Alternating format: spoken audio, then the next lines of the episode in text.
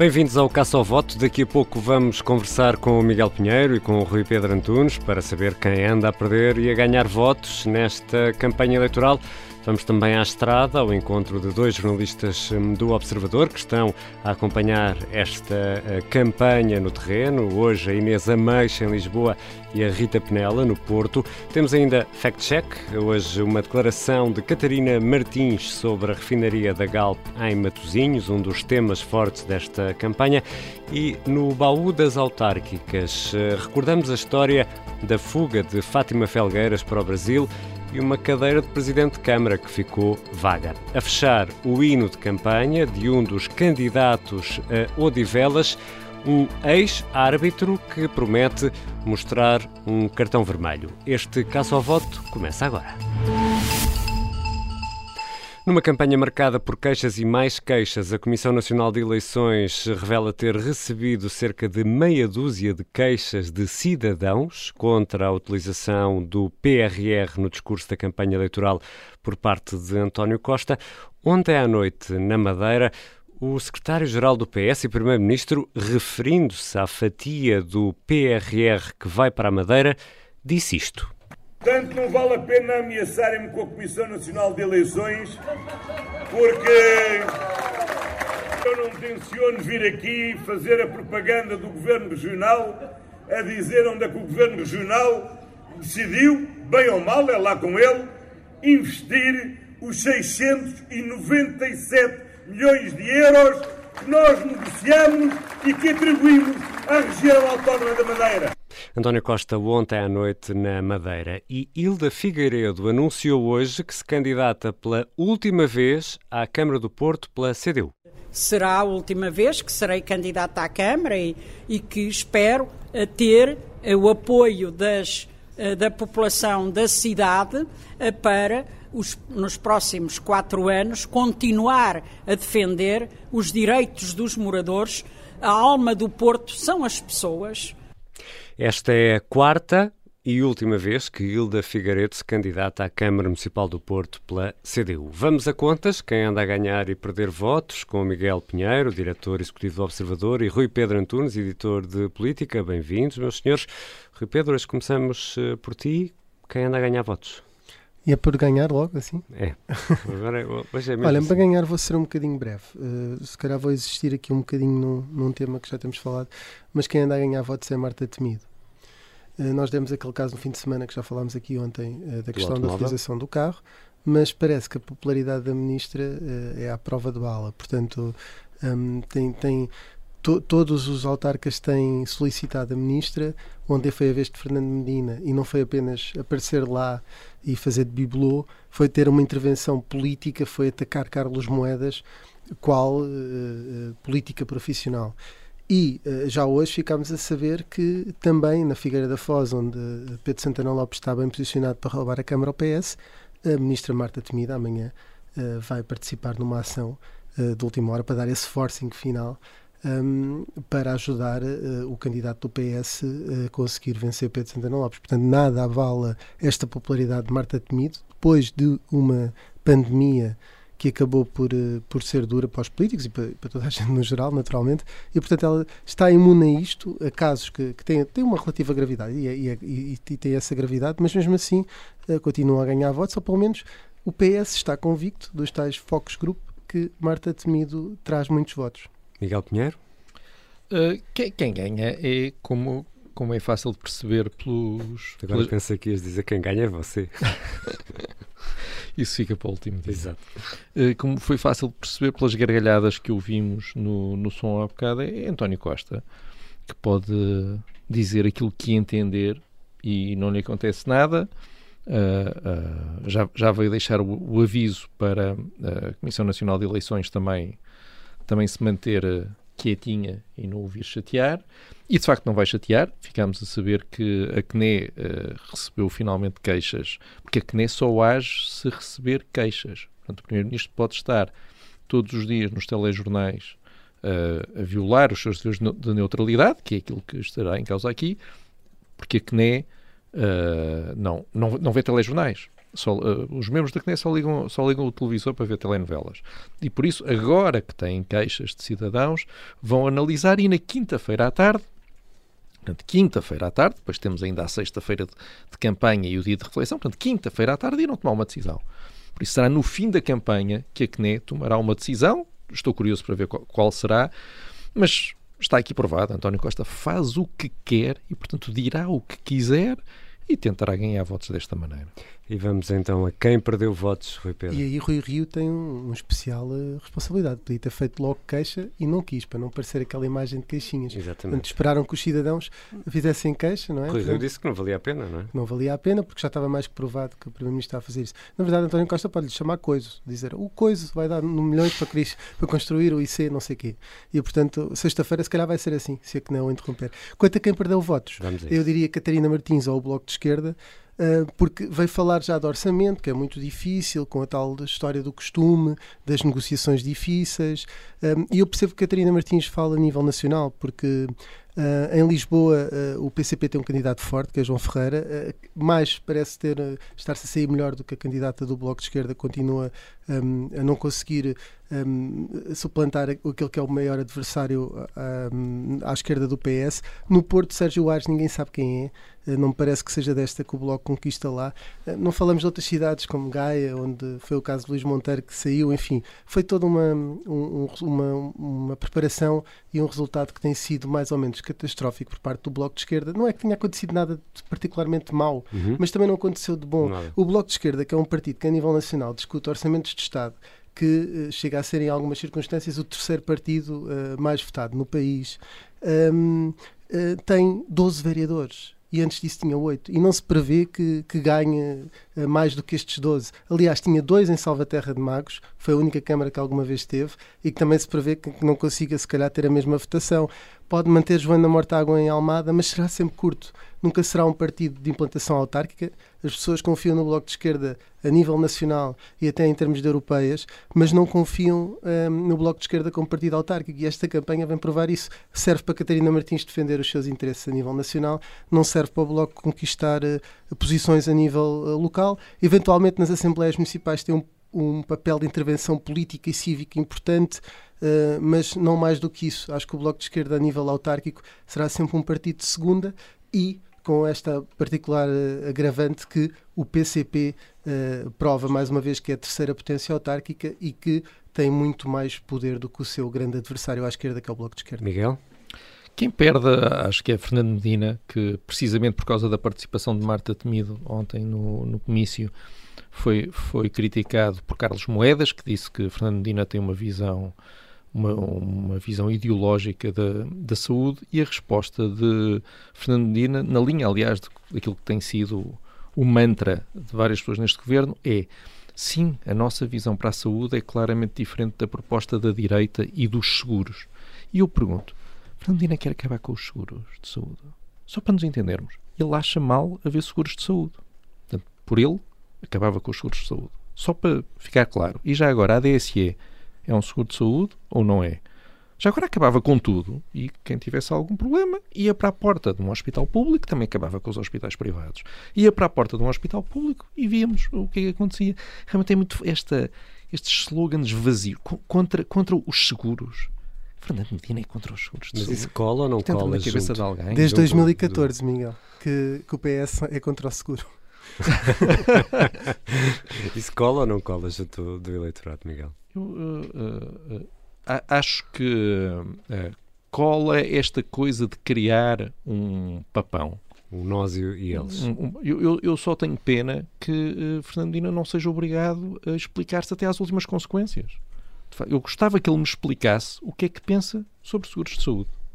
Olha, para mim é a grande pergunta que fica, e aliás lanço daqui um apelo, sincero e lancinante a Fernando Medina. Por favor, explique, antes, de, antes do dia de reflexão, qual é a sua visão dos seguros de saúde. É para acabar, é isso? Só para os eleitores saberem. Fica o desafio neste quem ganhou e perdeu votos nas últimas horas, nesta campanha eleitoral, com Miguel Pinheiro e Rui Pedro Antunes. Avançamos neste caça ao voto para a estrada.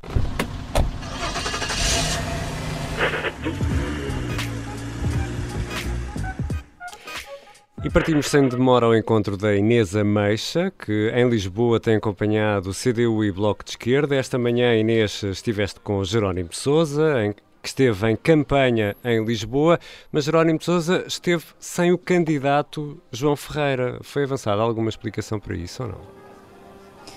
Boa tarde, Ricardo. Não, quer dizer, eh, deu uma explicação, mas não deu. Eh, o Jerónimo de Sousa prestou declarações aos jornalistas, foi de facto eh, questionado sobre se, se, faria ou não sentido o líder andar com o candidato do município que visita, como é de resto habitual nos líderes partidários em eleições autárquicas, vão a determinado município, vão sempre acompanhados com o respectivo candidato e questionado pelos jornalistas sobre essa questão, sobre essa matéria, o secretário-geral do PCP afirmou apenas que são opções de campanha, foi foi mesmo esta uh, expressão dada por Jerónimo de Sousa, uh, disse que foi assim definida a forma da campanha e ressalvou também que, enquanto líder do partido, tem feito uh, o país de les a les. Também foram estas as palavras utilizadas por Jerónimo de Sousa, que acabou assim por desvalorizar esta questão, ehm, de certa forma levantada pelos jornalistas. Surgiu numa ação de campanha em Lisboa, de resto, não estava acompanhado, neste caso, pelo candidato ehm, João Ferreira. O que é facto é que Jerónimo de Sousa apareceu efetivamente sozinho nessa ação de campanha. Aliás, o candidato da CDU um, só começou as ações de hoje há, há, cerca de uma hora, às cinco e meia da tarde. Essa foi uma ação de resto na Quinta das Conchas, um, no Lumiar, em que Jerónimo de Sousa conversou com os pais sobre o alargamento de creches gratuitas e deixa-me dizer-te, Ricardo, que uh, eu senti-me mais uh, numa campanha para as legislativas do que para as autárquicas. Isto porque, de facto, acabou por ser essa, essa medida das creches, do alargamento das creches, que, que marcou esta ação de campanha campanha de manhã, com Jerónimo de Sousa a adiantar um, que vai propor essas creches gratuitas para todas as crianças, independentemente do uh, rendimento, um, dos, do escalão de rendimento, e portanto uh, foi essa a grande notícia que saiu desta campanha, desta ação de campanha esta manhã. Não sei se de facto Jerónimo de Sousa uh, está ou não a fazer uma campanha arriscada, a verdade é que o líder comunista não apareceu com o, com o, candidato João Ferreira, falou de orçamento do Estado um, e pouco ou nada disse especificamente sobre sobre as eleições autárquicas. Inês, ouvimos passar aí um avião, estás em Campolide, em Lisboa, agora Exatamente. a acompanhar a, a, campanha do Bloco, do Bloco de Esquerda. A Beatriz Gomes Dias fez mais uma arruada em, em Campolide, desta vez acompanhada por um deputado de renome do Bloco um deputado, não só um, vários, uma arruada de peso aqui com algumas caras bem conhecidas do partido, Pedro Felipe Soares, um, também Mariana Mortágua, Jorge Costa, Isabel Pires, todos estão aqui um, a acompanhar Beatriz Gomes Dias em mais uma ação de campanha, neste caso essa arruada aqui em Campolide, um, está prestes a terminar essa ação de campanha, durou cerca de uh, meia hora, não há nada assim a destacar de destacar desta ação. Beatriz Gomes Dias foi entrando um, nos restaurantes, nos cafés, nas lojas, foi cumprimentando os lojistas, foi distribuindo flyers e um, de certa forma, nota-se aqui alguma pouca experiência ainda em arruadas por parte da uh, candidata Beatriz Gomes Dias. Não consigo destacar nenhum uh, ponto alto desta, desta ação de campanha. Uh, vai assim jogando pelo seguro, vai cumprimentando, vai ouvindo de certa forma algumas queixas dos habitantes. Ouviu também muita gente que disse que não votava em Lisboa, mas sempre com um sorriso na cara foi cumprimentando as pessoas. De resto, o que há de mesmo a destacar desta arruada em Campo Lide, Ricardo Termino já é de facto esse, esses dirigentes de peso que aqui estão a acompanhar Beatriz Gomes Dias. E se, se a roda foi morna eh, em Campolida, em Lisboa, como descrevia a Inês Ameixa, vamos eh, perceber como é que as coisas estão a correr eh, no Porto. Vamos ao encontro da Rita Penela, jornalista do Observador, que tem estado no Porto a acompanhar os partidos à esquerda, PS, CDU e Bloco. Rita, vamos começar pelo Bloco, que tem a ambição de conseguir pela primeira vez um vereador no Porto. Ouvimos aqui a Inês a descrever uma arruada morna morna em Campolide. Como é que está o ânimo da campanha aí no Porto do Bloco? Oxalá fosse morno, Ricardo. Uh, não chega, não chega ao morno. Aliás, uh, acho que o único momento até agora, tendo em conta que já, estamos, já, já hoje é terça-feira, em que a coisa chegou ali ao morno foi no domingo com, com Catarina Martins no comício, uh, em que, que disse: Vamos lá, é desta, é desta, vamos lá, agora conseguimos um, um deputado, um vereador, aliás. Mas sinceramente não sei se acreditam muito, muito nisso ou se foi só aquele ânimo que, que faltava. Uh, e que até parecia ser ali um virar de página, porque foi no domingo, uh, portanto, à entrada da última semana de campanha. Nesse mesmo dia à noite, os jornalistas receberam um e-mail assim em cima da hora a avisar que no dia seguinte haveria roada com, com Francisco Louçã, toda a gente ficou empolgada, não é? Será? É desta? Isto arrancou mesmo, mas de facto nem morno, nem frio, congelado mesmo. Um ambiente confrangedor até para quem estava, porque notava-se um desconforto tão grande, uh, quer, quer em Francisco Louçã, quer em Sérgio Aires, que, que foi muito difícil sequer uh, gerar ali algum ambiente. E, e, entretanto, como ouvimos uh, no arranque, a eterna candidata da CDU, Hilda Figueiredo, candidata ao Porto, anunciou que esta seria a última vez, é a quarta vez, é, é, um, é notícia, porque Hilda Figueiredo é uh, quase sempre a candidata da CDU ao Porto, não é? E, e, porque assumo que à partida não será. Uh, vamos ver. Hilda Figueiredo, aliás, que, que, faz 73 anos no próximo mês, ela é da idade do Presidente da República, uh, mas mesmo assim continua a ser uma a candidata que tem à esquerda, pelo menos, mais das campanhas mais exigentes. Uh, ela que, que, está sempre na rua, portanto, a CDU aqui claramente a fazer uma campanha para manter o eleitorado que, que é garantido, para ter a certeza que não perde, não é? O Bloco ainda sonha em crescer, aqui a CDU a tentar manter a variação de, Hilda Figueiredo, ela que joga muitas vezes o, aquele trunfo, eu sou a única vereadora que à segunda-feira à tarde tenho o gabinete de portas abertas para receber todos uh, e que agora começou a intensificar mais, uh, a apelar uh, à quebra ou à tentativa de bloquear aqui a maioria absoluta de Rui Moreira, que, que preocupa a CDU no sentido em que houve muitas coisas, ela ontem a admitir inclusivamente isso numa declaração aos jornalistas, muitas coisas que Rui Moreira uh, não, não levou para a frente neste mandato, que atirou para o próximo, cheio de confiança na reeleição, naturalmente, mas questões como uh, o alojamento local, que são muito caras à cidade, e, o, e a regulamentação, e Hilda Figueiredo agora a usar isso para, para pedir aqui um bloqueio à maioria absoluta e ao voto útil na, na CDU, que é um dois em um, não é? Garante, garante aqui a continuidade da CDU e a tentativa de bloquear a, a maioria absoluta então de Rui Moreira. Rita Penela, jornalista do Observador, que está no Porto a acompanhar as campanhas do PS, Bloco de Esquerda e também CDU. Falamos também com a Inês Ameixa, que tem eh, função semelhante em Lisboa, neste caso anda a acompanhar a CDU e o Bloco de Esquerda. Já a seguir vamos para o Fact Check. Bem-vindo, Pedro Rainho. Olá, Ricardo.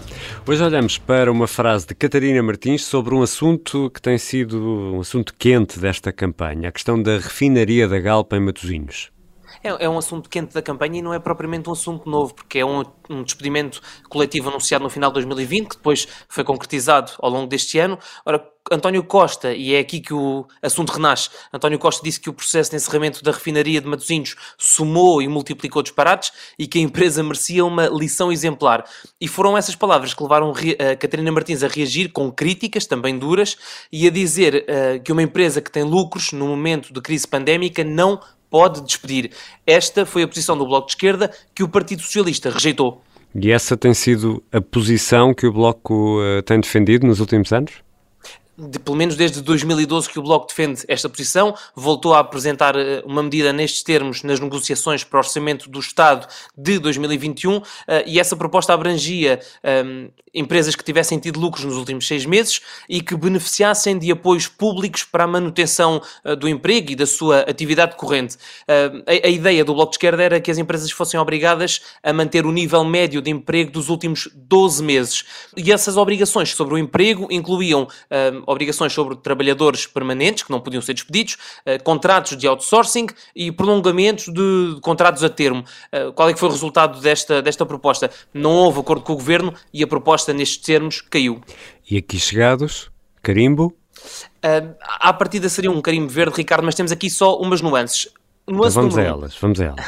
Nuance número 1. Um, a Galp não teve lucros em 2020, apesar de ter distribuído dividendos. Depois, a proposta do Bloco de Esquerda significava, na prática, um forte constrangimento àquilo que é a iniciativa, a liberdade empresarial. Ora, o Governo, o que é que acabou por fazer? Inscreveu no Orçamento do Estado uma penalização nos, nos incentivos fiscais para o investimento durante 2021 nas empresas com lucros, uh, que tivessem tido lucros em 2020 e que não mantivessem o tal nível de emprego. Portanto, é um contexto que não pode ser ignorado e que, na verdade, nas palavras de Catarina Martins, foi um pouco secundarizado. Dito isto, uh, o verdito o é verdito um é? praticamente é? certo. É um verde? É um verde assim um bocadinho mais uh, disfarçado. então, toma lá o carimbo. Obrigado, aqui vai Ricardo. Vamos, vamos, vamos, e já daqui a pouco, o hino de apoio ao candidato do PSD, CDS, Aliança e PDR, a Odivelas, o ex-árbitro Marco Pina, que promete cartões vermelhos ao PS. Vamos, vamos, vamos, os poderosos não nos irão calar, só um árbitro os vai expulsar. Mas para já, vamos ao baú das autárquicas.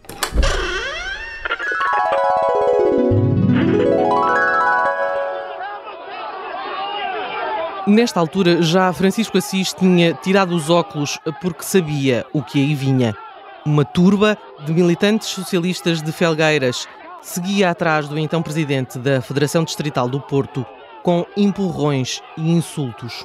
As imagens nas televisões são difíceis de esquecer. Nesse 16 de maio de 2003, Francisco Assis era uma espécie de inimigo número um de Felgueiras e sentiu na pele quando se deslocou ao município depois de ter retirado a confiança à autarca Fátima Felgueiras. Na altura, estava fugida no Brasil depois de lhe ter sido decretada a medida de coação de prisão preventiva no processo em que era arguída por motivos de corrupção. A Federação do PS Porto tinha solicitado aos restantes vereadores socialistas que se demitissem, de forma a provocar a dissolução da Câmara Municipal e assim convocar eleições intercalares e eleger um novo presidente. Mas os vereadores recusaram e Assis retirou-lhes a confiança política. O resultado foi este. Os apelos à calma de nada serviram e Assis foi várias vezes agredido no trajeto até à sede do partido. Seguiu sempre, mostrando não ceder perante o comportamento criminoso dos militantes e felgueirenses que se uniram com o único objetivo de dar uma sova ao líder da distrital acabou por ser retirado da cidade pela GNR depois de ter estado refugiado num edifício nas proximidades onde ficou retido durante 15 minutos, até à chegada ao local dos efetivos da Guarda. O dirigente socialista acabou por deixar Felgueiras num jipe da GNR que abandonou o local a grande velocidade, não sem antes explicar bem porque ali estava e por que razão faria tudo de novo. Sempre que há situações desta natureza, em que há violência, são situações totalmente inaceitáveis num Estado de Direito Democrático como é aquele em que vivemos. De qualquer das formas, eu tinha a obrigação de vir aqui.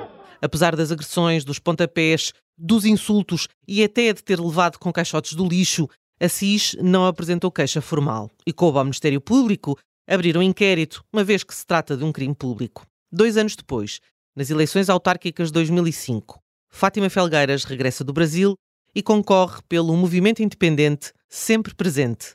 É reeleita para a Câmara de Felgueiras com maioria absoluta. A jornalista Judite França. Amanhã trazemos outra história do baú. O atual presidente da Câmara de Felgueiras, eleito por uma coligação PS Livre, é recandidato nestas eleições. E agora, para acabar, um hino. Minha querida Odivelas, o que fizeram contigo? As pessoas aqui trabalham no duro, mas os jovens não têm futuro. Marco Pina é candidato a Odivelas, apoiado pelo PSD, CDS, Aliança e PDR. O ex-árbitro de futebol usa o hino de campanha para afirmar que quer expulsar os socialistas do poder. Agora o socialismo vai ter fim. Chegou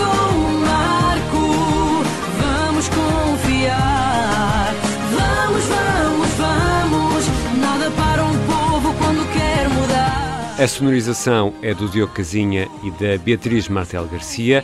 Eu sou o Ricardo Conceição. O Caça ao Voto regressa amanhã.